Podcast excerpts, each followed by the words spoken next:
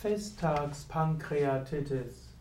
Festtagspankreatitis ist eine volkstümliche Bezeichnung für eine Entzündung der Bauchspeicheldrüse, insbesondere nach den Festtagen.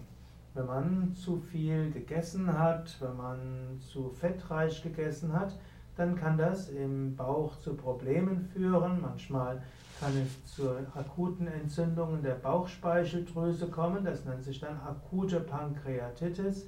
Und diese äh, mit heftigen Leibschmerzen auftretende Erkrankung kann zum Beispiel auch während der Weihnachts- und Neujahrszeit auftreten. Deshalb wird sie dann als Festtagspankreatitis bezeichnet.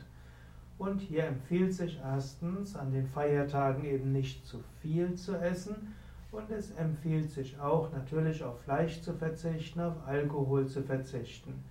Wenn man trotzdem eine Festtagspankreatitis bekommen hat, dann kann man Bitterstoffe nehmen und da gelten insbesondere bittere Pflanzen, wie helfen als Mittel gegen Festtagspankreatitis.